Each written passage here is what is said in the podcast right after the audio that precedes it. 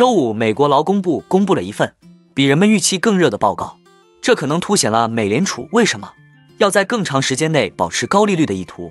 另外，据世界黄金协会称，尽管今年通胀和利率上升，但如果美国经济在2024年实现所谓的软着陆，并避免衰退，金价可能会受到打击。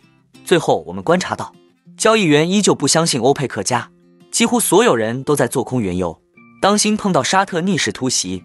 哈喽，大家好，欢迎来到我的财经老师说，带您用宏观经济解读世界金融市场，帮助你掌握趋势，提前实现财富自由的梦想。如果你也对股市投资理财以及宏观经济市场感兴趣，记得订阅我的频道，打开小铃铛，这样你才不会错过最新的影片通知哦。那我们就开始今天的节目吧。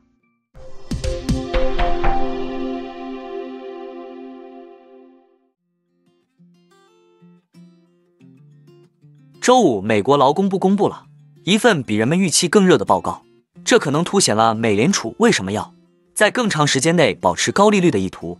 数据公布后，现货黄金下挫近二十美元，白银一度跌超百分之二，美元指数走高五十点。美国劳工统计局表示，十一月制造业的就业也有所增加，有三万名参加罢工的汽车和零部件工人返回工厂。零售业的就业率下降。但这种意外的强势支持了美联储维持借贷成本高位，以确保通胀回归目标的愿望，并反驳的市场的乐观降息预期。若通胀持续回升，这有可能促使官员们倾向于再次加息。互换合约显示，非农数据公布后，市场对美联储2024年的降息压注有所下降。德意志银行分析师表示，这些数据肯定与紧缩周期可能尚未结束的言论相吻合。尽管人们认为这种情况不太可能发生，简而言之，这些数据可能推迟美联储进行降息的时间节点。美联储从2022年开始便以惊人的速度加息，并在今年夏天将其推至22年来的高点。目前市场普遍预计美联储下周将保持联邦基金利率不变。美联储主席鲍威尔此前一再反对市场的超乐观降息压注，并强调政策制定者将谨慎行事，并保留再次加息的选项。不过，这一数据对软着陆来说则是一个好消息，因为招聘需求的降温并没有引发失业率和失业人数的大幅上升。美国银行分析师称，近期趋势指向正确的方向，经济正朝着软着陆迈进。但也有迹象表明，随着时间的推移，劳动力市场正变得越来越平衡。这意味着可用工人的数量正在增加，而雇主的招聘需求正在缓解，从而减轻了劳动力短缺和工资压力。摩根大通投资组合经理。表示强劲的数据、稳定的工资和更高的参与率，应该会让软着陆的说法继续存在。我们知道罢工会增加就业人数，没有多少人有机会以百分之五的收益率购买十年期美国国债。但在经济增长放缓、通胀加剧的世界，即使是百分之四点二五也不算糟糕。这对风险资产来说仍是个好数字。历史表明，如果美国经济在明年实现软着陆，金价将遭受打击。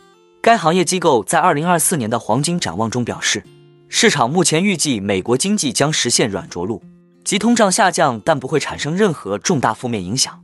这应该会提振全球经济。但对黄金而言，根据过去的数据，黄金通常不会在软着陆中受益，金价要么持平，要么下跌。然而，世界黄金协会并不确信软着陆是板上钉钉的。该协会认为，温和衰退的情形仍是大势所趋。世界黄金协会首席市场策略师张瑞表示，这不会是一条直线，美国经济增长将出现分化，部分时段将出现更快的增长，而另一些时候则会放缓。瑞说，黄金最强劲的前景将是美国经济陷入温和衰退，届时投资者将黄金作为避风港。然而，他说，当美联储降息时，黄金可能会上涨，这反映了美联储货币政策和美国经济前景对黄金的重要性。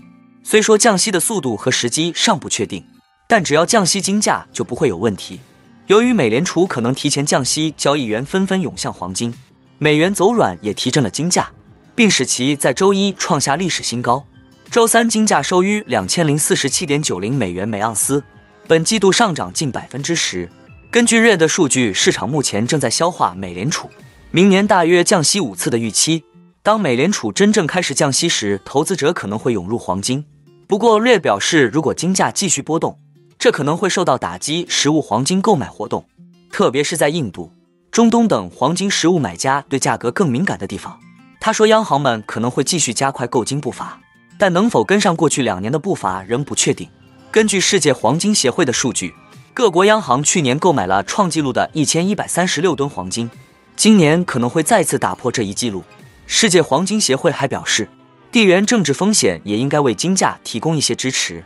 俄乌冲突和巴以冲突都引发了一轮金价上涨。据世界黄金协会称，在投资组合中持有黄金作为对冲工具的理由，还包括美国和印度等地即将举行的总统选举。欧佩克加对全球石油市场的控制力看似已经不复以往了。原油交易商对欧佩克加在十一月三十日承诺的九十万桶每日的进一步自愿减产不以为然，并对其执行情况持怀疑态度。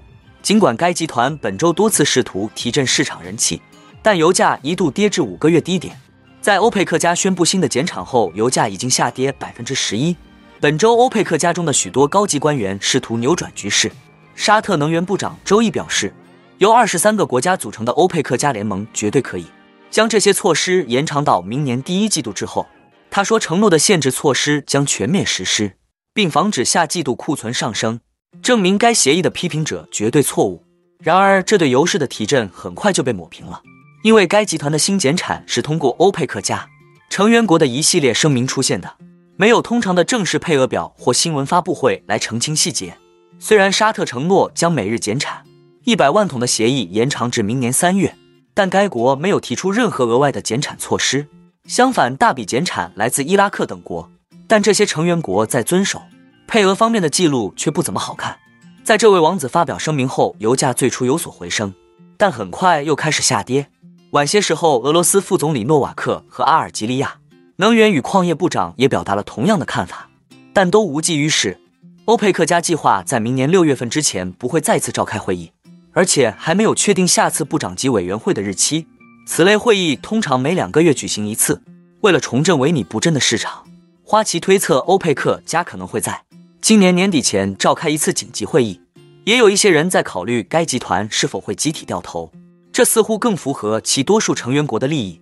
Merchant Commodity Fund 首席投资官 Doug King 说：“欧佩克家的策略看起来很脆弱，他们支撑油价，但最终受益的还是美国页岩油商。” Sankey 说：“沙特因减产而丧失的市场份额，还被其政治对手伊朗抢去了。伊朗绕过美国的制裁，将石油产量恢复到五年来的最高水平。”对欧佩克家来说，一个更合理的计划是打开水龙头，让油价像2014年那样暴跌。这将增加需求，且还能够将开采成本较高的美国页岩油生产商踢出市场。那我们今天的节目就先分享到这里。你也喜欢用宏观经济看全球投资的机会吗？